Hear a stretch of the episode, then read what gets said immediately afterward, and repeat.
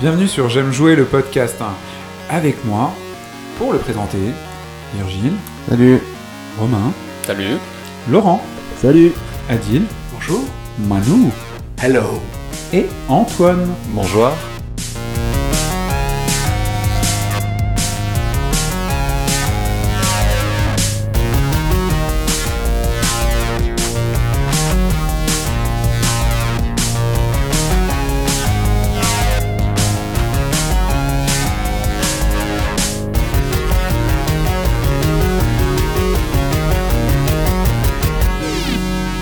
J'aime jouer. Le podcast. Ah, vous êtes nouveau ici. Asseyez-vous près du foyer. Donc bienvenue dans J'aime jouer, c'est un podcast spécial Blizzard. Blizzard, euh, ce sont les éditeurs de Diablo, World of Warcraft, Overwatch, Heart of the Storm, c'est ça? Heroes of the Storm. Heroes of the Storm, pardon, je n'y joue pas. Et quoi d'autre? Starcraft. Starcraft. Voilà, Starcraft. Pour vous, ça évoque quoi? Blizzard Virgile Alors pour moi, jusqu'à avant l'année dernière, ça évoquait des jeux obscurs où j'entendais mon coloc qui jouait dans sa chambre à des jeux qui faisaient clic clic clic clic clic. Tu sais, il jouait à Diablo, des trucs comme ça où il faut cliquer tout le temps avec sa souris. Laurent? Je connais pas très très bien Blizzard. Enfin, euh, disons que j'ai joué euh, pendant un an à WoW. WoW? Euh, World of Warcraft. pardon. Si- J'ai fait un peu tout l'univers, mais voilà, j'en suis revenu et puis. euh, Et, puis là, je tu suis passé à Overwatch. à Overwatch. Ouais. Ok, Adil, tu connais Over- Overwatch ou autre chose de Blizzard Moi, je, je connaissais Blizzard pas du tout jusqu'à 2012. Et là, je me suis acheté un PC, je me suis installé, StarCraft 2 dessus, et du coup, mon PC ne m'a servi à rien parce que je n'ai joué qu'à StarCraft 2. Et, euh, et en fait, je suis tombé amoureux de ce jeu et je me suis dit qu'il fallait que je devienne master, on en parlera après, à StarCraft 2. Et ça, bah, j'ai joué à StarCraft 2 quasiment exclusivement pendant deux ans. Et puis depuis, j'ai joué à tous les jeux Blizzard. Je les ai joués ou testés, parce qu'ils sont pas tous du même niveau. Donc voilà. Antoine? Alors en parlant de master, euh, c'est vrai qu'on dit souvent que le PC c'est la master race du gaming. Euh, Blizzard c'est un peu la master race des éditeurs. Euh, moi ça me paraissait également, ça me paraissait également euh, un éditeur un petit peu de jeux un petit peu obscur, euh, de genre un petit peu asociaux, jusqu'à ce que j'achète euh, Warcraft 3. Euh, J'en garde un excellent souvenir, j'y ai passé énormément de temps. Et euh, je me suis euh, éloigné du monde du PC, je suis un joueur console avant tout, et jusqu'au jour où Overwatch est sorti. Et là, c'est la fin des haricots. Ouais, puis enfin, euh, sans, bon, sans bien les connaître, mais c'est vrai que c'est un des euh, seuls développeurs qui arrive à, faire euh, de l'événementiel avec euh, juste du, contenu additionnel, quoi. Enfin, dès qu'ils sortent une extension sur, sur World of Warcraft, enfin, moi je me souviens à l'époque où je m'y suis mis, c'était déjà la deuxième ou troisième extension, je sais plus. Enfin, à la Fnac, c'était l'événement, quoi. Il y avait tout le monde qui se pointait pour acheter son, son contenu additionnel. Enfin, il y a, y a j'ai jamais vu ça sur euh, avec un autre éditeur quoi que ce soit Ubisoft ou comme ça enfin euh, les gens euh, courent pas pour acheter du contenu additionnel enfin là c'est comme si c'était à chaque fois un, un nouveau jeu qui sortait enfin un gros truc et euh, ouais ils ont ils sont super forts euh, à ce niveau là enfin euh, Il y a aussi un truc, enfin pour revenir un peu à ce qu'ils ont fait dès le départ et pourquoi, parce que le studio ne sort pas de nulle part il s'est quand même constitué petit à petit. Ils partent d'un principe qui est de prendre un genre. Je pense, à Warcraft. Ils prennent Dune 2, qui est donc un, RTS, un jeu de stratégie en temps réel, et ils en font Warcraft. Donc globalement, c'est Dune 2 en plus fun, en plus simple, en plus joli entre guillemets, c'est-à-dire qu'ils ont une DA qui est plus abordable. C'est-à-dire que tout le monde peut s'y reconnaître parce qu'elle est un peu cartoon, un peu et finalement euh, bah, ton jeu il y semble simple au départ, mais tu te retrouves très vite avec des jeux qui sont en fait beaucoup plus profonds qu'il n'y paraît. Et, euh, au final, euh, bah, au final, les gens adhèrent quoi. Et c'est aussi ça, c'est-à-dire que D'abord, le premier truc, c'est que les gens jouent, ils trouvent ça fun dès le départ, et après ils se disent ah, je vais peut-être pouvoir continuer parce que je vais peut-être pouvoir devenir meilleur. Et c'est peut-être de ça que je vais parler juste après. D'accord, la notion de devenir meilleur. Tu joues à des jeux vidéo et tu dois t'améliorer, dépasser ton, ton skill, améliorer ton expertise. Euh, en jouant, tu deviens quelqu'un de plus doué, plus balèze. C'est ce qu'on retrouve dans l'e-sport, t'as dit? L'e-sport, c'est quoi? Le sport électronique, en français? En français, dans les pouvoirs publics, le e-sport. Euh, donc l'e-sport globalement c'est quoi? C'est des compétitions de jeux vidéo et euh, ça n'a rien à voir avec Blizzard, ça existait avant. Euh, c'est pas eux qui ont créé l'e-sport. T'avais des compétitions de jeux de baston depuis longtemps, donc ça c'est- pas le sujet. Et Blizzard a une, histoire particulière avec l'e-sport parce qu'ils sont, ça leur tombé dessus. C'est-à-dire que ils ont créé en 97 Battle.net qui est donc leur euh, leur plateforme exactement. Euh, donc euh, pour Diablo et Starcraft. Donc Battle.net. Battle.net, ah, je- ça a changé de nom récemment, je me souviens plus du nom, je sais plus. Non, mais à l'époque c'était Battle.net, ça sert à jouer en ligne. Tout ça à fait, voilà, Jouer avec ton jeu contre d'autres joueurs ailleurs. Globalement, ils ont créé ce système qui donc te permet de te benchmarker avec les autres joueurs euh, sur ton jeu préféré, qui est souvent un jeu de stratégie euh, en temps réel à l'époque. Ils ont sorti donc euh, à peu près dans les, mêmes eaux StarCraft 1. Jusque-là, tout va bien, tu peux jouer, il n'y a pas de souci sur, sur le ladder. Ensuite, le problème, c'est que en Corée, il y a des gens un peu spéciaux là-bas, et dans un contexte très particulier. Et là, pour le coup, je vais vous parler du contexte en Corée parce que c'est très important dans l'histoire de l'e-sport. L'e-sport, jusque-là, c'est des trucs qu'à l'époque qu'on appelait les LAN. En Occident, ça se passait surtout sur des fast FPS. euh, tu jouais à Quake, tu jouais à Unreal, etc. Euh, Chez toi euh, chez- Non, non, En plutôt local. en local, euh, avec tes potes, tu branchais 12 PC. Sauf qu'en Corée, entre euh, 97 et 99, il y a une petite crise qui se déroule là-bas, le chômage quadruple entre 97 et 99, au même temps qu'Internet s'installe un peu partout et surtout qui est le, le développement de PC Bank, c'est-à-dire le café Internet, Internet café, enfin, et donc les mecs qui avaient pas assez d'argent pour jouer, euh, pour avoir internet chez eux, euh, bah, ils allaient dans des PC Bang où StarCraft, qui était un jeu pas très lourd à installer, était installé sur l'ensemble des ordinateurs. Donc tous ces mecs qui globalement jouaient pas trop, enfin ne, ne faisaient rien de leur vie, allaient dans ces PC Bang pour jouer. Ils Des à- chômeurs. Des chômeurs exactement, et ils jouaient à StarCraft 1. Donc tu es en train de dire, si je vois où tu veux en dire, hein, la communauté e-sport, donc de sport professionnel, a été générée par des chômeurs coréens Ça va au-delà de ça en fait. C'est ça, c'est pour ça que je parle de ce sujet que j'estime que c'est important d'en parler, c'est que ça va au-delà de ça. En Corée, c'est pas une communauté e-sport. C'est qu'effectivement, les mecs ont joué à StarCraft sur leur PC Bang. Donc StarCraft 1 sort en plein milieu de l'année 98. StarCraft, en 2000, devient le deuxième sport national derrière le baseball, à un point tel que la KESPA, la Korean eSport Association, est créée en 2000 par qui? Par le ministère de la Culture, du Sport et du Tourisme coréen. Donc là, si tu veux, c'est pas qu'une question de communauté. C'est-à-dire que l'État crée une association d'e-sport. à- au- Enfin, le phénomène est tel qu'ils sont obligés de créer quelque chose et qu'ils vont organiser des tournois d'État sur ces compétitions. Euh, moi j'aimerais bien, enfin je sais pas, on a ça en France, euh, une caisse euh, nationale dédiée à l'e-sport ou pas, Ou Non, pas du tout. Pas Pôle, du tout. Pôle emploi? Ils, sont Mais... ils sont carrément précurseurs.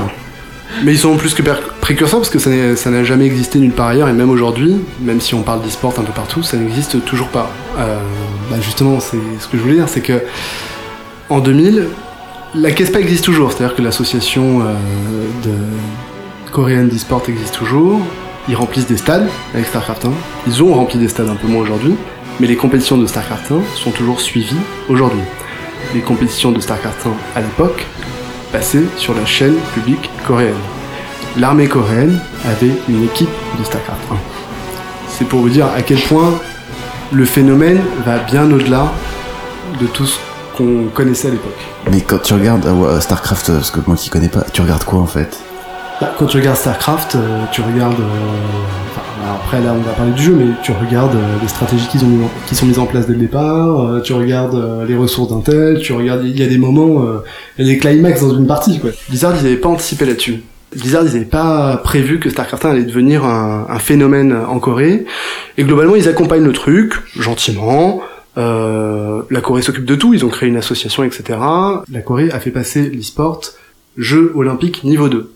C'est-à-dire que quand tu arrives niveau 1, tu as le droit de passer aux Jeux Olympiques. Blizzard, ils se disent, bon, bah, c'est bien, le sport, c'est sympa, ça nous crée une communauté plus forte, et puis surtout, ça nous fait une sacrée visibilité en Asie. Dans la foulée, Blizzard sort Warcraft 3, qui aura pas le même succès en Corée, mais qui aura un succès d'estime en Chine avec une population donc importante et donc qui élargit sa population de joueurs euh, en Asie. Mais pourquoi je parle de Warcraft 3 Parce que en fait, dans Warcraft 3, il y a un mode qui va un peu tout changer pour Blizzard et qui va notamment changer sa vision des sports. Blizzard, il y a toujours des éditeurs de cartes. C'est ça qui est important. T'as des éditeurs, tu peux créer ta carte, ton mode, euh, et il y a un type qui va créer un mode qui s'appelle Duel of the Ancients, Dota, sur Warcraft 3. Le mode sera tellement euh, joué qu'il sera quasiment plus joué que Warcraft 3 tout court. Il y a eu des, compétitions de Warcraft 3, mais bon, ça a moins bien marché que Starcraft 1. Par contre, Dota, ça a très très très bien marché. Dans la foulée, Blizzard s'intéresse plus au RTS et va s'occuper de WoW. Et WoW marche tellement bien qu'il ne s'occupe que de WoW pendant 6 ans. Le problème, c'est qu'en 2009, League of Legends sort. En 2013, Dota 2 sort. Dota 2, c'est quoi? C'est juste un mode de Warcraft 3, qui est un MOBA comme un autre. Et entre-temps, Blizzard n'a fait que sortir en 2010 StarCraft 2. La, la grande différence, c'est que Riot, l'éditeur de League of Legends, organise sa scène e-sport, paye ses joueurs, crée une communauté et génère des cash price, des sommes que les joueurs, de les joueurs professionnels de jeux vidéo touchent une fois qu'ils ont gagné le tournoi, dantesque par rapport à ce qui existait précédemment sur n'importe quel jeu, mais particulièrement sur StarCraft 1. Donc là, on est à un niveau où euh, Blizzard était hyper bien installé en Corée et elle se fait juste la place par quelqu'un de plus euh, de plus malin que quoi en fait, c'est ça? Qui ont compris l'évolution euh, que pouvait rencontrer l'e-sport. Et cette évolution touche à la fois l'Occident, qui était déjà investi euh, par Blizzard, mais aussi l'Asie. Et quand Blizzard commence à se faire concurrencer en Corée sur StarCraft 1, c'est qu'il y a un problème. Du coup, Virgile? Ouais, non, euh, parce que donc on disait que Star- StarCraft 1 a cartonné en Corée, et c'est- donc ça remplissait des stades. Mais qu'est-ce qui, qu'est-ce qui a été plus sexy dans le MOBA que dans StarCraft? Pourquoi d'un coup c'est le MOBA qui est devenu le, le truc du sport bah, dans le MOBA, euh, ce qui marche dans l'e-sport, c'est... Ce qui marche dans l'e-sport, en fait, c'est le fait que des gens regardent la compétition. Et quand ta compétition... Euh, Les on- téléspectateurs quoi. les téléspectateurs. Parce que bon, le, tout ça est financé par... C'est comme n'importe quel sport, c'est financé par des sponsors. La pub quoi. Ouais. Ouais, voilà. Le, le volet marche, moins- marche moins bien que le foot. quoi.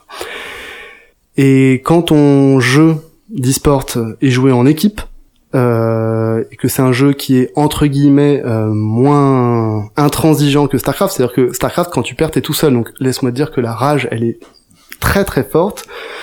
Sur les sur les MOBA, euh, bah pour tout joueur d'Overwatch, euh, tu rages sur les autres, quoi. Tu vois, c'est un peu le même le même principe. Et en plus, euh, visuellement, euh, League of Legends, Starcraft 1, si tu veux, il y a, y a pas trop de, enfin Starcraft 1, c'est- à voir aujourd'hui, ça pique les yeux, tu saignes. Hein, donc euh, League of Legends, c'était nouveau, c'est chatoyant, c'est joli. Ils ont repris pas mal de trucs de Blizzard aussi, c'est-à-dire que c'est très cartoon. euh, c'est c'est c'est assez. Donc c'est un jeu en équipe le MOBA. Ouais, le MOBA, oui. de StarCraft qui était, euh, Ah oui, le Sta- non non, le Starcraft, le, le seul mode qui fonctionne, c'est le 1 contre 1 euh, avec le, le coréen taré qui te sort. euh.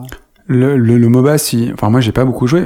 La seule fois où j'ai installé un MOBA, en gros t'as plein de personnages, c'est comme Street Fighter euh, sur une map, non? Non, pas vraiment. Le MOBA, tu as plein de héros avec des capacités spécifiques pour chaque héros. Chaque héros commence dans une base. Il doit aller détruire un bâtiment de l'équipe d'en face. Et c'est des jeux très très simples en plus à, à caster, à commenter parce que tu as une ligne de milieu, euh, une ligne de la droite, une ligne de la gauche et du coup. Comme un match de foot quoi. Ouais, c'est un peu ça. C'est un peu ça. Et du coup, tu as Et ils sont 11 aussi? Non, ils sont 5 contre 5 et télévisuellement, ça marche très très fort. Ça marche très bien parce que c'est très simple à caster, c'est très compréhensible et en plus tu as des effets visuels. Oui, tu dis que c'est euh, super compréhensible, mais euh, enfin moi pour avoir fait l'expérience, j'étais euh, un jour dans, dans un bar euh, où c'était un bar plutôt spécialisé, euh, enfin geek quoi. Enfin ils retransmettaient euh, sur les écrans euh, plein de matchs de, de je crois que c'était Starcraft. Et je les voyais, ils étaient tous oh ah, enfin c'est incroyable. quand il y avait une, une attaque de masse, tout le monde se levait sur les chaises, comme un match de foot quoi. Mais moi j'ai rien compris. Enfin j'avais zéro code. Euh, donc c'est vraiment, c'est le, le genre de jeu, faut être initié au jeu avant de le comprendre ou, ou, ou quelqu'un qui regarde un match d'e-sport pour la première fois, il peut se dire ah tiens c'est intéressant, ça me donne envie d'y jouer.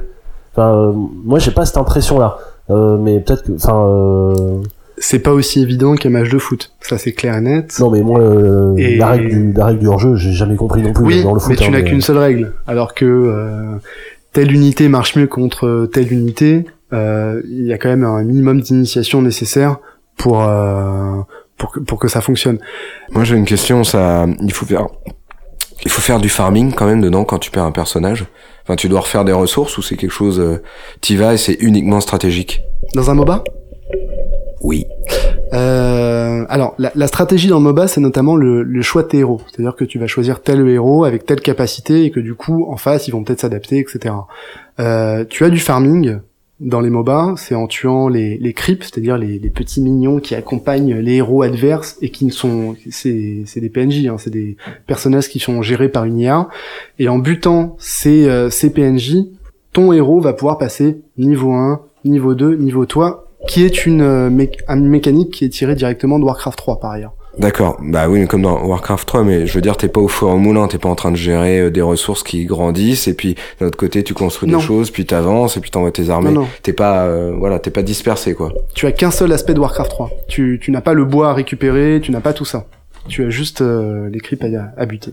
D'accord. Et donc du coup, là, on est à cette étape où euh, le MOBA domine et Blizzard n'a rien à présenter. Starcraft 2, euh, visiblement, ne répond pas aux attentes euh, de l'e-sport, ou du moins, il est un peu en décalage. Que fait Blizzard? Il faut qu'ils redéfinissent leur façon de, de gérer l'e-sport, tant sur les jeux, le gameplay, que sur l'organisation par la suite de leur scène e-sportive. C'est-à-dire que Blizzard n'a jamais payé des joueurs, n'a jamais donné une sécurité à des joueurs. Et quand t'as des joueurs professionnels qui veulent s'engager sur un jeu, tu leur proposes StarCraft ou League of Legends, où là ils ont peut-être un salaire assuré pendant plusieurs années, un CDD de deux ans, au lieu d'une pauvre équipe avec des sponsors foireux en Corée qui va durer deux mois, bah clairement la scène e-sportive se développe plutôt sur les MOBA. Donc du coup, euh, mon pauvre chômeur euh, coréen qui doit faire vivre sa famille et qui veut un job honnête et qui veut juste être joueur professionnel comme n'importe quel coréen honnête et décent, et il- va pouvoir faire quoi grâce à Blizzard? Qu'est-ce qu'ils vont lui offrir maintenant nouveau? Parce que il- il a pas de caillasse, il faut qu'il fasse, il donne à manger à sa famille. Alors le truc c'est que le chômage en Corée depuis a baissé, donc la question n'est pas n'est pas là, mais c'est vraiment juste une question d'intérêt des joueurs pour le jeu. Et en fait, depuis StarCraft 2, tous les jeux de Blizzard qui sont sortis ont une optique e-sport très très forte. Ils ont essayé de créer leur MOBA à eux. Alors ça, bon, c'est mon avis, c'est une dégueulasserie totale, j'y ai joué, c'est absolument immonde. Ça s'appelle Heroes of the Storm. Et ça a moyennement fonctionné, mais ils ont quand même créé une ligue euh, des universités américaines. C'est-à-dire qu'ils ont une ligue qu'ils organisent eux-mêmes pour voir s'il y a bientôt euh, des joueurs qui vont pouvoir devenir professionnels, etc. Le jeu a pas très bien fonctionné. Et, euh, et puis enfin, euh, il y a Overwatch. Ok. Et Overwatch, pour conclure sur euh, ce, ce jeu, c'est peut-être la combinaison de ce qu'est vraiment euh, l'identité de Blizzard et la synthèse qu'ils ont réussi à faire. C'est un jeu où ils organisent leur, leur scène e-sport avec des villes qui vont être qui vont qui vont être représentées par des équipes avec des sponsors qui vont soutenir ça mais c'est Blizzard qui a la main là-dessus mais c'est quand même un jeu payant il n'y a pas une possibilité de monétisation absolument énorme et d'ailleurs ça fait craindre les marchés parce que les marchés se disent merde l'action Blizzard va descendre parce que Overwatch ça rapporte de l'argent cette année mais l'année prochaine ça rapportera plus rien. On va pas réussir à leur vendre des skins jusqu'à la fin du temps. Et je pense qu'Overwatch va subir le même sort que Starcraft mais avec une vision sportive c'est-à-dire on va vous faire des extensions. On va créer de nouveaux héros, on va créer de nouveaux univers, mais on va avoir une scène sportive organisée cette fois-ci. D'accord. Oui, Manu? Donc on sent euh, clairement que leur, euh, stratégie euh, depuis cette cette échaudée par justement par tout ce que tu disais les autres jeux les MOBA les coréens, c'est quand même l'e-sport. J'ai l'impression que l'e-sport est devenu le nerf de la guerre parce que même Overwatch est, m'a l'air clairement orienté e-sport. Ouais, ils sont complètement orientés e-sport dans le sens où ils ont compris que l'e-sport allait leur amener une communauté plus importante, un nombre de joueurs plus important et que du coup ça allait leur assurer Bah, eux, un peu, c'est un peu les, pionniers dans les sports, mais euh, tout le monde est un petit peu à, à cette mode de placer son jeu qui va aller dans la longueur. Comme il y a eu Counter Strike qui existe toujours en e-sport, eux, ils essaient de placer leur jeu. Alors ils l'avaient placé un peu malgré eux avant, mais tu vois, t'as aussi Ubisoft avec euh, Rainbow Six Siege qui est clairement fait pour euh, faire du e-sport. J'ai l'impression que ça devient un petit peu euh, le nerf de la guerre pour euh, ces, ces gros éditeurs d'avoir euh, leur jeu en e-sport et qui perdure. Qu'est-ce que t'en penses? Bah, de toute façon, les, quand tu regardes les statistiques de Twitch, euh, tu vois, des chiffres qui sont quand même euh, assez éloquents, quoi. Les, chiffres sur Dota, les chiffres sur League of Legends et les chiffres sur Counter Strike euh, Global Offensive, CS:GO, qui sont les trois plus gros jeux e-sport. C'est hallucinant, c'est-à-dire 6,5 millions de de viewers en même temps euh, sur Twitch sur une compétition, euh, des cash prizes qui vont au-delà des 6 millions d'euros. euh. Tout le monde veut faire de l'e-sport. Tout le monde ne le fait pas aussi bien que euh, dernièrement Blizzard avec Over- Overwatch ou euh, Rainbow Six. Je trouvais plutôt euh, plutôt réussi. Entre vous, vous avez vous avez déjà joué à des jeux qui sont libellisés e-sport ou tenté un truc e-sport où ça vous a fait rêver? Oui, j'aimerais beaucoup gagner mon argent en jouant, c'est sûr. Ça, Ouais. c'est, enfin, cet aspect-là financier du truc est, est, est fascinant. Après, euh, se dédier au jeu corps et âme, quitte à ce que ça, quitte à ce qu'on en perde le plaisir, moi, ça m'effraie un peu. Du coup, ça me calme concrètement. Donc, euh, euh, Adil? Juste, je pense que la question c'est pas, c'est surtout euh, est-ce que tu prends du plaisir à regarder des gens jouer à un jeu de façon compétitive? Ce qui m'a fait jouer à Starcraft 2, c'est parce que j'ai commencé à regarder des, vidéos de Starcraft 2 et que ça m'a fasciné. Et euh, et les commentateurs, parce que c'est fondamental. C'est-à-dire que l'e-sport c'est bien, mais l'important c'est d'avoir des gens qui regardent, d'avoir des commentateurs de qualité, parce que un bon commentateur ça te ça te, ça te met une partie en abîme, etc. Et du coup tu vis véritablement la partie. Et, et moi, c'est ça qui m'a fait rentrer dans StarCraft 2. C'est-à-dire, je me suis dit, waouh, euh, ça a l'air vachement euh, intense, en dépit du fait que je regarde du minéral et du gaz qui sont en train de, de baisser, quoi. Donc, euh, c'est... Ouais, Virgile. Ouais, et puis- et puis, enfin, au-delà de vouloir euh, se, se, se tenter à l'e-sport soi-même, euh, je crois, il me semble qu'il était prouvé que au-dessus de 20 à partir de 25 ans, t'es, t'es, t'es cramé, tu peux plus du tout faire de l'e-sport, quoi. Il faut être un peu un mutant pour être au four et au moulin en même temps euh, sur des jeux comme Starcraft ou des MOBA et, et être capable de, d'avoir le skill, même le niveau, d'essayer d'envisager d'avoir le niveau des gens qui sont, qui font de l'e-sport euh, à haut niveau, euh, c'est inaccessible pour nous qui sommes des, D'accord. En fait, c'est comme euh, c'est comme les sports dans la vraie vie, quoi. Ton corps euh, et ton esprit, du coup, euh, vont pas beaucoup plus loin. Manu, tu voulais dire un truc? Ouais, je voulais dire, je comprenais ce que ce que disait Adil par rapport à quand tu regardes euh, une vidéo Twitch, euh, n'importe quoi, ou, ou en vrai. Euh, dans mon métier, il y a quelques années, j'étais amené à suivre une équipe semi-professionnelle féminine qui jouait du Counter Strike. Au début, quand j'étais rapporté sur ce projet, je savais pas trop à quoi m'attendre, et j'avoue que c'est un jeu auquel j'ai pas beaucoup joué, mais je connais très bien le principe. Euh, de voir des gens qui sont très très bons jouer un jeu et de tout à coup comprendre qu'ils ont leur technique euh, au travers euh, voilà de, de, de ce qu'on peut voir et découvrir et c'est important maintenant avec euh, les vidéos les speed screens euh, tout ce que tu peux voir ce que, comment ça se passe à droite à gauche je comprends maintenant que de voir un, un jeu ça peut te donner en tout cas envie euh, d'y jouer envie de t'y t'y frotter Une fois que t'as as été initié, tu te dis, ok, je vois ce que ça veut dire. Ça va pas forcément déclencher mon envie de jouer, parce que bon, quand un jeu est pas fait pour toi, il est pas fait pour toi, je pense. Mais en tous les cas, ça attise quelque chose. Oui, Adil D'ailleurs, euh, une statistique qui est très suivie par les éditeurs, c'est euh, le nombre de personnes qui jouent à un jeu et qui regardent le- les compétitions de ce même jeu. C'est-à-dire que tu as beaucoup de gens qui ne jouent pas au jeu, mais qui regardent quand même les compétitions de ce jeu. Moi, c'est pour Starcraft par exemple, c'est ce qui m'arrive. Je joue à d'autres jeux parce que j'ai plus le temps, etc.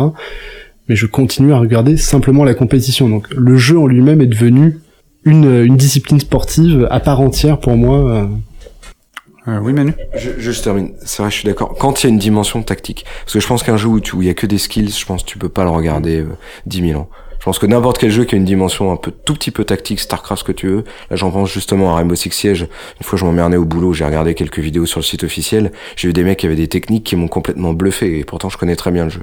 Et je pense que c'était pas leur euh, leur skill. Enfin, ils- pas, les c'était pas des viseurs, euh, des tireurs de, de, de tarés, mais par contre, ils avaient de l'imagination dans ce que t'offre l'outil du jeu, qui moi m'a complètement euh, bluffé.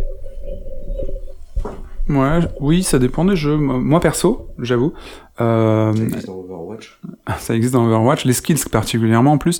Ce qui est, ce qui est marrant, euh, c'est euh, j'avais vu un, un- une compétition Street Fighter et je pense que tout le monde a vu cette image quand on est gamer. C'est, euh, on peut la voir sur YouTube. Vous Mm. tapez Daigo euh, Street Fighter. Il y a une espèce de, de de win final qui est juste hallucinant avec une foule en délire et même nous-mêmes.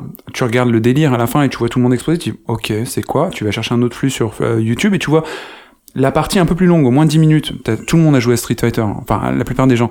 Et du coup, on peut, on n'a plus besoin du code, on voit ce qui se passe et le win final de ce type, le blocage de tous les kicks, je crois de Chun-Li, C'est le 4 Paris avec son Ryu. Enfin, je me souviens de ce truc et la vidéo, elle est juste folle, quoi. c'est phénoménal et c'est grisant. Après, suite à ça, je me suis dit, ah, je vais me remettre à Street Fighter. Bon, après, j'ai vu que j'étais une vraie merde, donc j'ai laissé tomber. Mais c'est vrai que c'est exaltant comme un gros, gros match de foot où euh, ils assurent les trucs. Dans l'e-sport, je pense qu'on a, on est au début, même si le début est, lancé depuis un moment, et je pense que ça va développer davantage de choses, à la fois l'envie de voir des jeux sans y jouer, des trucs décorrélés. T'as raison, sur des tactiques ou sur des skills, plutôt sur des tactiques, effectivement. Ça peut vraiment être palpitant quand on sera un peu plus âgé et quand euh, le public mainstream sera plus euh, habitué. Et surtout, ce qui est intéressant, c'est que ça change la vision des éditeurs et que ça change leur façon de développer les jeux, et notamment Blizzard qui a complètement switché. C'est-à-dire qu'au lieu de sortir un MMO, ils ont sorti un, un FPS compétitif, quoi. Donc c'est comme quoi, c'est quelque chose à mon avis qu'on va voir encore pendant pas mal de temps. Euh, justement, bah, par rapport à ça, euh, je pense qu'il faut qu'on parle un peu d'Overwatch parce que c'est euh, le jeu auquel on, on joue le plus là euh, sur cette table. À cette table, on est 7, 6 sur 7, sauf Manu, joue à Overwatch. On se retrouve régulièrement, ouais, il nous fait des doigts. Euh, on se retrouve régulièrement tous les soirs pour essayer de monter notre cote et réellement, euh, souvent, pour moi en tout cas, ça baisse, on se rattrape le lendemain et ainsi de suite. On essaie de euh, déterminer des tactiques pour y parvenir en jouant en groupe. C'est un jeu qui est effectivement taillé pour l'e-sport. Il inclut le ladder de Blizzard, le fameux ladder, l'échelle de référencement de tes compétences et de ton niveau, pas un niveau chiffré, mais un niveau lié à tes capacités théoriques. Euh, et apparemment, il y aurait actuellement 25 millions de joueurs euh, qui auraient euh, le jeu en leur possession ou qui sont connectés, je ne sais pas. Et c'est en constante progression. Et c'est Virgile qui va nous en parler parce qu'il y joue pas mal aussi. Ouais, donc je vous propose qu'on qu'on parle un peu tous de notre expérience sur Overwatch. Donc, pour resituer les choses brièvement, donc qu'est-ce que c'est Overwatch? Bah, c'est un, un first-person shooter, donc euh, vu à la première personne, euh, compétitif, multijoueur euh, quasiment uniquement. Euh, donc deux équipes de six, de six héros qui s'affrontent euh, sur des maps avec euh, des objectifs qui sont classiques dans le milieu du FPS compétitif, hein, à savoir du King of the Hill, de la capture de points ou de l'escorte de, de chariots, de payload. Euh, ceux qui ont joué à Team Fortress 2 sauront très bien de quoi je parle. Euh, donc la spécificité... Oui, Manu Justement, est-ce que euh, Overwatch n'est pas le Team Fortress 2 de, de, de Blizzard? Parce que moi, le, quand j'ai vu le jeu, que je l'ai chargé, j'ai joué euh, au tout début, je pense. Après, bon, j'avais personne pour y jouer à l'époque. J'étais seul, bref. Euh, tout de suite, j'ai pensé à Team Fortress 2. Je me suis dit, bah ça y est, ils sont sortis de leur, ils se sont dit, ça marche tellement bien chez Valve, euh, faisons le nôtre. Euh, bah, t'as tout à fait raison. Moi, je viens justement de Team Fortress 2. C'est le jeu multijoueur sur lequel j'ai passé le plus d'heures. J'ai adoré l'expérience Team Fortress 2. Et quand j'ai vu l'annonce d'Overwatch, je me suis dit, qu'est-ce que c'est que ce truc? C'est quoi ce plagiat de mon jeu favori, de mon jeu fétiche? Alors, il y a énormément de points communs dans les personnages, dans les caractéristiques des personnages, même dans le marketing quelque part avec les cinématiques euh, de, de chaque héros euh, qui ressemblent, qui font penser à Team Fortress 2. Par contre, il y a deux ou trois mécaniques qui sont introduites par Overwatch et qui changent un petit peu la donne euh, et qui, qui rendent le jeu sexy aujourd'hui en 2017. Euh, le premier point, c'est que donc euh, les héros sont caractérisés, ils ont tous un caractère design, une histoire euh, qui vaut ce qu'elle vaut, mais euh, et surtout des capacités euh, spécifiques. Et notamment, tu as une jauge qui, une jauge qui se, qui se charge au cours du jeu, euh, qui, qui te permet de, de débloquer une compétence spéciale qui s'appelle ulti. l'ulti, l'ultime, et qui est souvent euh, ce qu'on, comment dirait, un game changer, quoi, qui va changer la donne et qui va aussi euh, permettre de, différents climax dans l'histoire, euh, de, de- dans la progression de la partie. Moi, ça me fait projeter. Alors, je remets toujours la même sauce Street Fighter. J'ai vraiment l'impression d'être dans Street Fighter euh, Alpha 3, tu vois. À un moment, tu balances une ulti qui te sort du chapeau, simplement parce que au début, t'as pas réussi à jouer assez bien, mais elle est chargée et du coup, tu décharges sur ton ennemi. Exactement. Ou des jeux comme Marvel vs Capcom 2 où quand tu sors tes, méga ultimate, euh, c'est le pied quoi, c'est le moment jouissif du jeu. Et là, c'est un, petit, ça repose un peu sur cette mécanique. Mais surtout, ça va permettre de créer des synergies entre les joueurs. Et c'est là où Overwatch est très fort. C'est vraiment la coopération qui va permettre à l'équipe de remporter euh, la manche et euh, éventuellement la partie. Et euh, c'est vraiment ce que le, jeu sait faire. Et surtout, il va non seulement permettre de jouer tous ensemble, mais aussi permettre à chacun de faire la différence. Et c'est-à-dire que même t'es récompensé à la fin de la partie en tant que joueur. Si tu as fait une belle action, tu as ce qui tout le monde assiste à le play of the game, qui est un replay de l'action de la partie en quelque sorte euh, du joueur qui a fait la plus belle action du jeu. C'est souvent derrière une action qui est, euh, enfin, c'est limite punitif parce que quand t'as, t'as, t'as foiré et qu'en plus t'as perdu la partie, enfin, du moins ton équipe a perdu et que le play of the game est de l'autre côté, chez l'autre connard qui t'a défoncé et que tu le vois faire le, le kekos, oh putain, je t'ai mis deux balles dans la tête, j'ai tué ton pote, j'ai écrasé tout le monde et je suis trop beau et que tu peux pas zapper. Enfin, moi je joue sur console, tu peux pas zapper le play of the game et t'es obligé de te le farcir. C'est, c'est hyper rageant et ça te fait revenir pour justement euh, demander vengeance quoi. Ouais, le jeu c'est créer une espèce de frustration et notamment ce système de leader dont tu de leader dont tu parlais donc de classement qui va à la fois te frustrer mais aussi t'inciter à y revenir toujours et essayer de progresser et de et de partir à la conquête de de ta cote et d'essayer de faire remonter euh, ton classement quoi. Moi, moi, je suis, euh, je pense que je suis un vieux joueur, euh, ou du moins jouais à des, des jeux assez anciens où le scoring était important. Euh, c'était pas tant la richesse du gameplay ou les choses sophistiquées que tu arrivais à faire avec tes, ta manette, ton, ton clavier et tout, mais il fallait faire un score, un high score. Et tu mettais ton high score sur la borne d'arcade notamment, et bah t'étais un champion quoi. Une fois que t'avais euh, dépassé tout le high score, t'étais au top. Et, euh, et je trouve que ça, ça y ressemble. Oui, Adil? Ceci dit, ce... enfin, on en a parlé souvent, mais l'écart de, de 1000 points qui t'empêche de jouer avec ton pote, ça t'évite aussi de te retrouver avec euh, quatre personnes, par exemple, qui ont un niveau très très faible et euh, deux masters qui ont un niveau énorme et qui vont complètement défoncer l'équipe adverse à eux deux. Et, euh, pour le coup, ça évite des situations de frustration, c'est-à-dire que cette équipe avec euh, quatre gens faibles et deux gens très forts va se retrouver avec six personnes en face qui seront six personnes faibles moyennes et qui vont se faire défoncer juste par deux mecs et du coup alors là ça crée une autre euh, une autre frustration quoi. Donc pour toi, en fait, c'est euh, c'est un équilibrage, il est nécessaire, et euh, c'est comme ça qu'on a des parties intéressantes et dynamiques, plutôt d'avoir un, déséquilibre entre des très forts et des Ce qui, faibles. est, ce qui est dur c'est l'écart et parfois le côté un peu injuste parfois de la cote et c'est plutôt la façon dont ils définissent la cote qui où tu peux où tu peux discuter. Ouais, mais tu pourrais choisir que tu joues en, en normal, en médium, en hard. Par exemple, t'arrives avec des mecs qui sont côté bas, toi t'es côté fort, mais tu choisis, puisque t'es choisi dans hard, que les mecs en face, ils soient quand même forts. Tu vois Ils pourraient quand même mettre dans cette échelle euh, trois nuances. Tu vois Bah La moyenne euh, ou pas. D'ailleurs, mais c'est bien que ça existe dans le jeu, parce que ça existe pas dans le jeu. Euh, Je jouais encore à Titanfall 2, euh, je- j'arrête pas de me faire euh, défoncer par des mecs qui sont en niveau, et, et ils me mettent dans la même partie qu'eux, quoi. Et les, tous ces éditeurs qui font pas le tri, Battlefield 1 aussi, c'est, enfin moi c'est assez supportable, puis à un moment je, je joue plus, quoi. Mais dans, dans Overwatch, euh, enfin là on parle de des parties classées, mais t'as un mode partie rapide où tu joues avec qui tu veux. hein. Et là, pour le coup, tu peux te retrouver face à des types euh, qui sont des, des forcenés d'Overwatch et qui vont te, que- te défoncer. Mais le vrai sel du jeu ça reste le compétitif. Pourquoi il y a 25 millions de joueurs d'Overwatch, quoi? Euh, Je pense que justement la science Blizzard, le savoir-faire Blizzard, c'est de proposer une, un- une accessibilité au gameplay qui est euh, qui, qui est tout évidente. Enfin, tu commences Overwatch, tu vas commencer par prendre des personnages euh, type Call of Duty. Il y a un personnage qui est type euh, type Call of Duty quoi, qui est un soldat avec un gun, un flingue et tu vas zigouiller des méchants. Mais en fait, comme chaque personnage a ses propres capacités, tu vas être amené à euh, en toi-même aller plus loin dans la, dans la découverte du gameplay et euh, easy to learn as hard to master quoi tu vois tu ça pousse à euh, au, dé- au, au dépasse- au dépassement de soi quoi Ok, part. Antoine, vas-y. Il y a un truc sur lequel j'aimerais revenir que je trouve hyper intéressant d'Overwatch, contrairement à d'autres euh, FPS euh, en- online, c'est que en fin de partie, parce qu'on a beaucoup abordé la question de la cote, en fin de partie, euh, effectivement, il y a le play of the game qui euh, met la lumière sur le meilleur joueur et qui, toi, te fout la rage si euh, dans cette action le meilleur joueur t'a tué.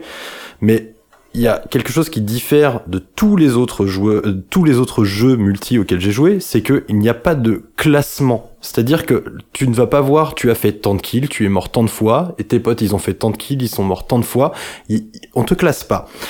Au-delà de ça, et ça a un même ça a un vrai rapport avec euh, ce que je viens de dire, c'est que Overwatch, c'est un jeu où si tu es nul en FPS, si tu es euh, euh, Monsieur Tout le Monde et que tu, tu découvres un peu ce genre de jeu, tu peux avoir une utilité. C'est en ça que je trouve qu'Overwatch est hyper intéressant parce que tu peux très bien jouer euh, Ange, enfin, alias Merci, euh, et soutenir ton équipe et tu peux y trouver ton plaisir comme ça. Tu peux apporter à la team. Ce qui, ce qui, ce qui, ce qui fait plaisir dans Overwatch, c'est ce que tu apportes à ta team.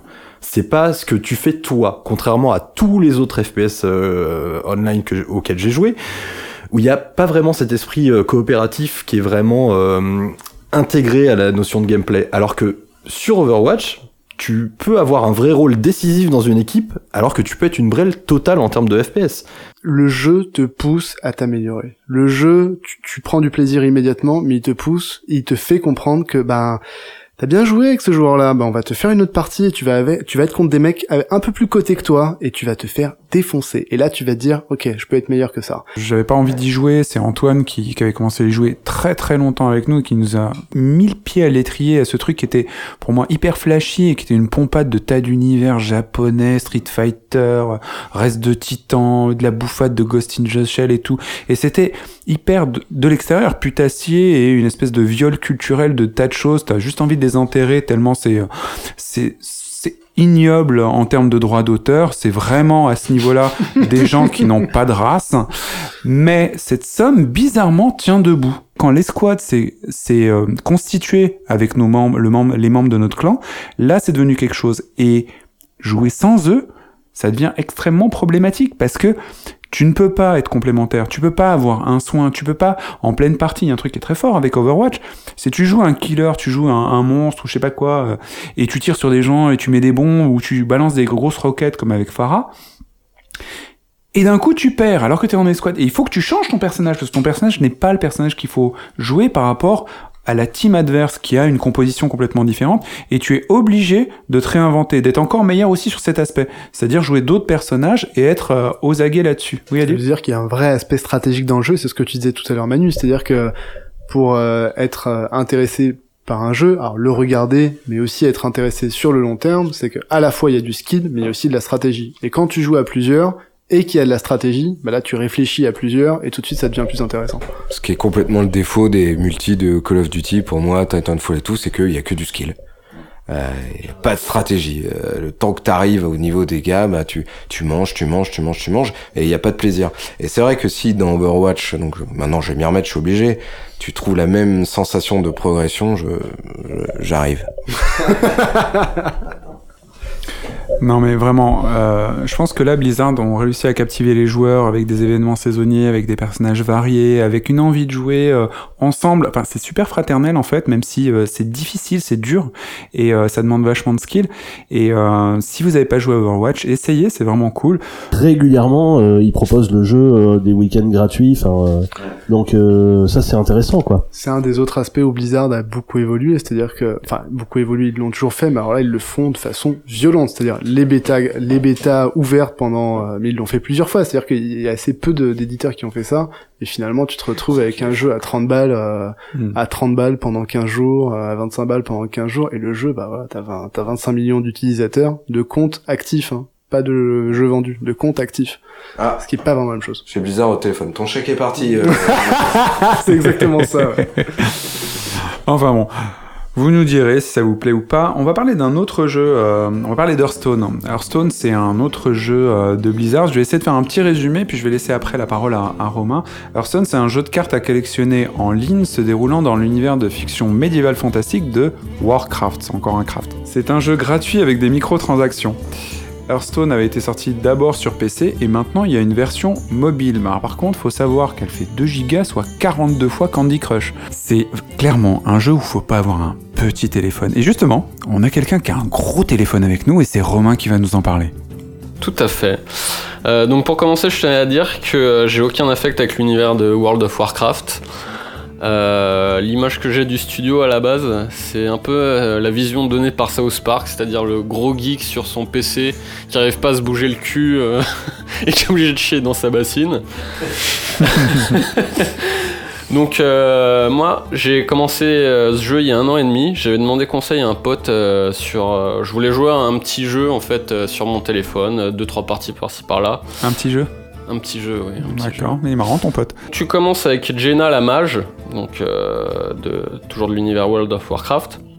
T'es en offline, t'as un didacticiel super bien foutu qui t'explique en gros euh, que voilà, les, les 8 points d'attaque, ça, ça donne 8 points de dégâts à l'adversaire et patati et patata. Donc tu commences avec des victoires super faciles, des gains de niveau toujours très rapides, ce qui te donne des nouvelles cartes et par extension des nouvelles pièces d'or. Euh, je me permets de t'interrompre. C'est quand même préciser que c'est un jeu où tu joues en ligne contre d'autres joueurs. Oui, C'est pas tout seul. Mais tu commences avec le, tu commences avec le offline en fait. C'est-à-dire, le offline te permet de débloquer euh, des, des cartes qui te permettent de après te lancer dans le vrai jeu, le, le online. D'accord. Euh, donc ce qui est intéressant, c'est que tu as, t'as trois objectifs. Tu le court terme, le moyen terme, le long terme. Le court terme, c'est chaque jour tu as tes petites quêtes. Donc c'est vraiment du euh, joue euh, 50 cartes euh, de la classe mage, euh, des conneries comme ça. T'as le moyen terme qui est le ladder en fait. Donc tous les mois, t'as un classement. Le but c'est de te rapprocher vraiment du top niveau qui est le top, euh, c'est la légende. Donc euh, tu commences 25, t'essaies de descendre jusqu'à 1 et t'es légende. Et quand t'es légende, t'as même ton classement au niveau mondial. Donc tu sais si t'es 200ème mondial. euh. Le but c'est c'est un peu de se surpasser comme sur les précédents jeux. Et t'as un coffre à la fin du mois, à la fin de ton ladder. Plus ton niveau était haut dans le mois, meilleur ton coffre sera. C'est-à-dire que tu vas gagner des cartes dorées, des cartes rares, des, des choses comme ça. Les, les cartes, du coup, en fait, euh, les cartes, c'est pas juste euh, des chichis ou quoi que ce soit, c'est des, des compétences, euh, des, des, des sorts, et donc ça, ça, ça, la- plus tu vas gagner, plus tu vas être fort finalement. C'est pour ça que t'as la partie vraiment euh, offline qui est obligatoire pour acquérir tes cartes et qui sont obligatoires pour te lancer sur le online tout simplement. Sinon, t'es t'es mort. T'es mort. T'as même pas tes 30 cartes. euh, t'es vraiment à poil quoi. Ok. Euh, et sur le long terme, t'as le héros doré, c'est-à-dire tu gagnes 500 fois avec euh, un personnage et tu l'as euh, après euh, 500 fois 500 fois. je crois que je parlais trop loin du micro quand je me dis merde. 500, fois. C'est un jeu no life. Euh, bah, par exemple, j'ai commencé il y a un an et demi, j'y joue tous les jours, j'y j'y lâche au moins 30 minutes par jour. Euh, je dois être à 150 victoires avec chaque perso. Alors, pour info, Romain habite à Paris et travaille à Marseille. Voilà. Euh, donc la, la, la grande force du jeu aussi, c'est que t'as pas l'impression que c'est un pay to win. Euh, sinon, je serais en légende. Entre parenthèses. Attends, je, fais, je fais une aparté. Euh, là, tout le monde rigole parce qu'on a une information que vous avez pas. Euh, je pense que t'as fait quelques petites microtransactions en fait. T'as donné un peu de sous pour. J'ai euh, un peu de données.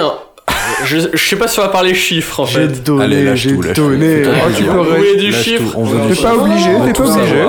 T'es pas obligé, mais t'as acheté combien de jeux en jouant à Hearthstone quoi Euh, en, en termes de package, j'en ai vraiment acheté. T'as acheté beaucoup. combien de Sur- consoles en jouant à Hearthstone Est-ce que est-ce que c'est ton plus gros euh, budget jeu? Largement.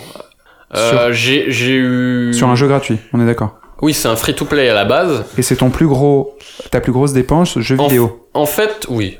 De, de très loin en plus. D'accord. Euh, pu t'acheter un PC à la place. Je pense que je peux m'acheter un PC. On peut avoir une fourchette, s'il te plaît. La fourchette, c'est que j'ai eu trois mois où j'ai claqué 150 euros par exemple. Euh, en en tout ou consécutif? Oui, chaque mois. Ah. Donc j'ai fait euh, en trois mois, j'ai réussi à taper du 400 boules. Et ça fait un an et demi que tu joues. Mais c'est pas comme ça tous les mois, je te préviens. Non, en fait, là où Ah, ils il part en sont, vacances des fois. là où ils sont, il y a pas là où ils sont forts, c'est que tu t'as as aussi des cartes légendaires, ce qu'on appelle des cartes légendaires. C'est une carte qui donc Qui brille euh, avec des capacités euh, bien sûr euh, Oui, bien qui plus brille. puissantes que les que les Ah, oui, autres. forcément. Ouais, c'est vrai, ok. Elle brille pas forcément. Non. Ah bon? Ah non Non non non, ça c'est les dorés. Ah, pardon. Mais ta carte légendaire qui est plus puissante, De l'extérieur, ça va être étrange. On a l'impression que tu, tu collectionnes des panini et tout ça. Mais enfin, moi, j'y ai joué, Exactement, j'ai heureusement. mon petit album. Dans son téléphone. Dans mais, son mais téléphone. d'ailleurs quand quand tu C'est le même système, hein quand tu, quand tu veux voir tes cartes, c'est dans comme un petit album Panini. Tu, tu tournes des pages et tu vois tes petites cartes et tout. Et tout. quand t'achètes euh, quand t'achètes un paquet de cartes, c'est exactement comme dans l'album Panini, c'est-à-dire que tu attends d'avoir Zinzin Zidane et tu te retrouves avec un pauvre joueur de D2 euh, qui joue à Reims, tu vois. Mais Ah ouais, ouais, je vois tu- tout à fait. T'en as marre d'avoir 10 fois Djorkaeff, quoi. et d'ailleurs, je crois que même que tu as des doubles de cartes et que tu peux les crafter quand t'as des doubles, non? Y a pas un truc Non, comme ça? les doubles, t'as le droit en fait de jouer deux fois la même carte dans ton deck. Ton deck c'est un ensemble de 30 cartes, t'as le droit de jouer deux fois. Par contre, t'as pas le droit plus. Donc, à partir de trois fois, tu désenchantes ta carte, tu crées de la poussière. Et cette poussière te permet de crafter des cartes Ouais, désirées. stop, stop, stop. Là, vous m'avez grillé la gueule là. Je, je, je comprends rien à ce que vous. Je, je suis désolé. Il, faut, il va falloir me faire un cours de, de neuneu, de noob. Euh, vous avez donc, si j'ai bien compris, c'est un jeu de cartes. Tu incarnes 9 héros Mhm. et à chaque fois, tu as un deck, un, une collection, un ensemble, pardon, Voilà. de Qui est- 30 cartes. Qui est qui- composé de, de sorts ou de serviteurs. C'est toi qui es composé. D'accord. Et donc, tu joues contre quelqu'un d'autre qui lui-même incarne un autre héros ou le même héros avec des cartes. Et là, Là. vous jetez des cartes à la gueule et c'est la baston des cartes, c'est ça? Tu vas poser des serviteurs sur ce qu'on appelle ton board qui vont eux attaquer le serviteur adverse ou les, les serviteurs euh, non ou le, le héros adverse ou le serviteur adverse. Ça, c'est des cartes, les serviteurs. C'est tes Ok. cartes. Après, comme je te disais, t'as as les sorts. Tu peux lancer des boules de feu, des trucs comme ça. Directement sur le serviteur. D'accord. Oui, les deux. Ouais. Le- je sachant que le but ultime, c'est de défoncer le héros adverse. C'est pas la belote, quoi. Hmm. Voilà. Et donc oui, l'investissement sert en fait sur, euh, sur l'acquisition des cartes légendaires. Faut savoir que la carte légendaire, t'en... Ça se monnaie, a 75 euros. Ça se, monnaie, ça se monnaie très cher. Ça se monnaie très cher parce que t'en as une en moyenne tous les 25-30 paquets. Attends, attends. Excuse-moi. Quand tu vas dans un magasin, Ouais. tu donnes une somme. Mhm. Alors moi, je vais acheter un kebab, par exemple. Mhm. Je vais donner euh, 3, 4, 5, 6 euros en fonction du lieu où je suis, et j'ai un Mhm. kebab. Mhm. Là, tu vas donner une somme, et t'es pas sûr d'avoir ce que tu veux. C'est exactement le même système que les coffrets dans, dans, euh, dans Overwatch. C'est la surprise, mais tu Tout, t'achètes, t'achètes du coffret, t'achètes pas un, un skin. T'achètes un coffret et tu sais pas ce qu'il y a dedans. C'est D'accord. exactement la même c'est- chose. Il y a un côté aléatoire. Tu hein. peux acheter 5 paquets et tomber sur les pires cartes du monde. Donc, je comprends tout à fait qu'on arrive à un budget euh, étonnant. Voilà, surtout que si tu veux, après, t'as as de la carte légendaire pour chaque héros, t'as de la carte légendaire neutre. Euh, si tu veux commencer à palper pas mal de légendaires, tu passes à la caisse. Bon, globalement, ce que tu nous expliques, c'est qu'ils ont bien fait le travail. Exactement. Pour c'est- donc ça veut dire que si je dépense un milliard de dollars en paquet de cartes, Oui. au bout d'un moment, je serai le meilleur joueur de Hearthstone. Pas du tout. En fait, t'as ce qu'on appelle. C'est une bonne question. Oui, mais sinon, euh, non, non, c'est ils font exprès de garder ce côté. Le, le noob peut éclater le champion du monde, mais c'est mais c'est sérieux. C'est-à-dire que t'as la notion de carte aléatoire. Déjà, bon, faut composer ton bon deck. Donc si si ton deck est mauvais, déjà là-bas ça va être dur. Mais par exemple, euh, ça va être dur à expliquer comme ça. Tu peux pas jouer euh, tes cartes les plus fortes dès le départ. T'as une montée en puissance. Euh, de ta mana. T'as ta mana pour T'as les besoin de points de mana. En fait, sur chaque carte, t'as des points de mana. Par exemple, sur une carte, t'as 7 points de mana. Au fur et à mesure des tours, tu récupères un point de mana. Donc au septième tour, tu auras 7 Sept points de points de mana. mana. Et c'est qu'au septième tour que tu pourras utiliser cette carte qui a une valeur de 7 points de mana. Et quelle est la valeur de le niveau d'aléatoire justement? Quand tu dis qu'un noob euh, peut se taper une brute, euh, c'est-à-dire quoi? Il y a beaucoup d'aléatoire ou, ou le jeu il aide, il l'handicape à un moment, il pallie justement le noob pour euh, pas qu'il se fasse défoncer tout de suite? Euh, bah, c'est comme Overwatch, c'est t'as le ladder qui, qui, qui fonctionne sur, le, c'est un, sur un système d'équilibrage. T'es niveau 20, tu vas jouer contre des niveaux 20. Après, le niveau 20, euh, encore comme Overwatch, autant c'est un mec qui va avoir toutes les cartes, mais qui sait pas s'en servir, quoi. Qu'est-ce qui te plaît euh, quand t'allumes euh, Hearthstone et qu'est-ce qui te plaît quand, quand tu joues qu'est-ce que, qu'est-ce que tu ressens en fait? Moi, ce qui me plaît, c'est me dire que j'ai tous les ingrédients à ma disposition, donc toutes les cartes dont j'ai besoin, et que ça dépend plus que de moi maintenant euh, d'accéder vraiment au rang ultime. Donc tu vas faire ce qu'on appelle du, du, tra- du train hard. Donc tu vas enchaîner, enchaîner, dire cette combinaison ça marche, ça ça marche pas, je suis plus fort avec ce héros, je suis plus fort avec celui-ci, celui-ci, celui-ci. Euh, après, t'as une méta qui est vraiment super évolutive. Euh, C'est-à-dire que moi, le mois dernier, j'avais chopé un peu euh, le deck optimal. C'est celui qui s'appelle Je t'interromps juste. C'est quoi la méta pour les gens qui savent pas ce que c'est qu'une méta? Parce que Euh, c'est. Adil qui l'a le mieux expliqué, je trouve, l'autre fois. Je sais plus, t'en avais parlé. Adil, Euh, méta. Optima- la, la, enfin, je vais, voilà, c'est ça, c'est la, voilà, c'est la, c'est la La tactique, meilleure tactique possible, c'est la ça? tactique la plus efficace euh, en ce moment, T. à l'instant T. Voilà. D'accord, en plus c'est quelque chose qui évolue. C'est-à-dire que la, meilleure tactique que tu puisses jouer évolue, contrairement aux échecs. euh, Oui. dans, un, dans une configuration donnée, tu sais que tu vas jouer certaines choses et ça va fonctionner parce que c'est la meilleure configuration. Dans deux- ce jeu-là, ça évolue, c'est glissant. Il y, a, il y a deux critères dans la méta. Il y a l'équilibrage que l'éditeur fait sur ses cartes, sur ses troupes en fonction des jeux, et les stratégies qui sont établies par la majorité des joueurs, ou plus communément les joueurs professionnels qui travaillent énormément sur ces stratégies. Euh, Quelqu'un a joué à Hearthstone autour de la table ou pas? Ah, Manu, vas-y, t'es noob noob. Oui, alors moi j'ai joué que depuis ce matin, de toute façon, donc euh, voilà. T'es en légende, c'est ça? Romain a excité ma curiosité. Et euh, non, non, c'est vrai que ça a l'air très prometteur. Moi j'ai juste un petit problème avec ce côté, on en a parlé tout à l'heure avec Romain, il me l'a confirmé, c'est un petit côté sans fin et infini. Et en plus, donc ça, ça va me rebuter assez vite. Et d'un autre côté, en plus, j'ai l'impression que il y a une espèce d'aléatoire, mais qui est pas vraiment aléatoire. Je me demande s'il n'y a pas une espèce de manipulation du jeu derrière pour euh, pour que finalement le personnage qui devait être fort n'est plus si fort puisqu'il est beaucoup utilisé. Enfin bref, est-ce que les règles un peu tacites euh, évoluent pas un peu dans l'ombre Non, je pense pas. Je pense qu'il te pousse juste à, à te réadapter continuellement. Tout simplement. Ça pourrait dire exactement l'inverse que tu. Non. Par contre, je voulais juste. euh, tu, tu me disais que euh, ce qui te gavait, c'était le côté sans fin. Ben moi, justement, je pense que c'est ce qui te permet de faire que 2-3 parties par-ci par-là si t'en as envie. T'as pas d'objectif, t'as pas à te dire il me reste 3 heures de jeu, il me reste ça, il me reste ça, il me reste ça. Tu peux, tu peux faire une partie aujourd'hui, tu peux faire une dans un mois, ça changera rien à l'histoire. Mais c'est la marque de tous les jeux Blizzard en Oui, fait. Aucun jeu Blizzard n'a de fin. Ouais. Aucun. Mm. Starcraft, Overwatch, euh, Diablo, enfin. C'est des jeux que tu peux recommencer à l'infini. Toujours, tous. Moi, je te promets que si ma cote, ma cote continue de descendre, je vais voir la fin rapide. Hein. C'est vrai que la, la déception peut, peut t'enlever. Moi, j'avais quand même un jeu, le Warcraft 3, que j'avais adoré. Il y avait une fin, c'était une histoire et tout, et c'était cool. Mais c'était il y a un sacré bout de temps, Et effectivement. surtout, et- t'as Adil pas joué au ladder du, de Warcraft 3. Mm. C'est aussi ça le. Ah, j'ai échappé à ça. Ouais, J'étais peut-être pas armé pour ça. Moi, j'ai j'ai joué à Hearthstone sur la bêta et, euh, et j'ai continué après. Et en fait, euh, pour être tout à fait honnête, il fallait que je fasse un choix entre Hearthstone ou StarCraft 2 parce que j'avais pas le choix. Donc, si tu veux, quand tu commences à avoir deux jeux Blizzard, Mm. tu, tu frises l'overdose et il faut, faut faire un choix. Euh, moi, pour conclure quand même, euh, la semaine, euh, la- il y a deux semaines, pardon, on faisait un truc sur la Saint-Valentin et on essayait d'intéresser notre conjoint à, à nos passions et tout ça. C'est vu qu'on parle de Blizzard, c'est très très facile avec les autres jeux. C'est vraiment facile.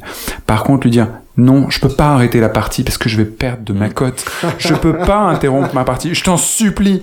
Euh, c'est pas possible et ainsi de suite parce que là, c'est un moment décisif. Ça va durer 5 minutes. Elle ne le sait pas. Elle ne comprend pas que tu peux pas juste mettre pause. Voyons. Elle est gentille et tout. Oui, il est gentil, je sais, mais tu, tu peux pas, ça te donne une espèce de pression hallucinante alors que la plupart des jeux, mais bien sûr, je vais mettre pause, bien sûr, on va faire un petit break euh, sympa, mais là, c'est pas possible. Adil? Il y a un t-shirt qui existe où dessus il y a écrit Excuse-moi pour ce que je t'ai dit pendant que je jouais à StarCraft 2. C'est une super conclusion. Moi, j'aimerais savoir si quelqu'un a un troll sur euh, Blizzard, parce qu'on dit que du bien sur eux, mais au final. Moi, je fais un appel du pied à Blizzard parce que, quitte à avoir repompé euh, Team Fortress 2, vu que Valve a pas l'air euh, décidé à faire Half-Life 3, peut-être qu'il pourrait le faire, non? Et Hearthstone, en fait, c'est un peu une- un, une- un- un gros vol de Magic the Gathering aussi, c'est pareil. C'est- des gros voleurs, Blizzard, au final. Ouais. je Tous leurs jeux que- sont des vols d'autres licences et ils, ils leur, ils mettent leur euh, recette magique, Ah, on va dire dessus. Magic mais- puissance 10 000, je t'assure. Oui, c'est- hein, côté. Overwatch avec Team Fortress, c'est d'une austérité Magic quand tu Ah, le regardes. bien sûr, ouais. bien sûr. Je trouve que c'est le nouveau PMU 2.0. Oh. Euh, C'était J'aime jouer. J'espère qu'on vous retrouvera dans deux semaines pour un autre thème, peut-être un peu moins euh, sérieux que Blizzard. Euh, J'espère vous euh, vous retrouver dans une ambiance un peu plus légère. On a plein, plein, plein d'idées et plein d'envies. On se rôde. Donc retrouvez-nous dans deux semaines pour être encore meilleurs. Bisous.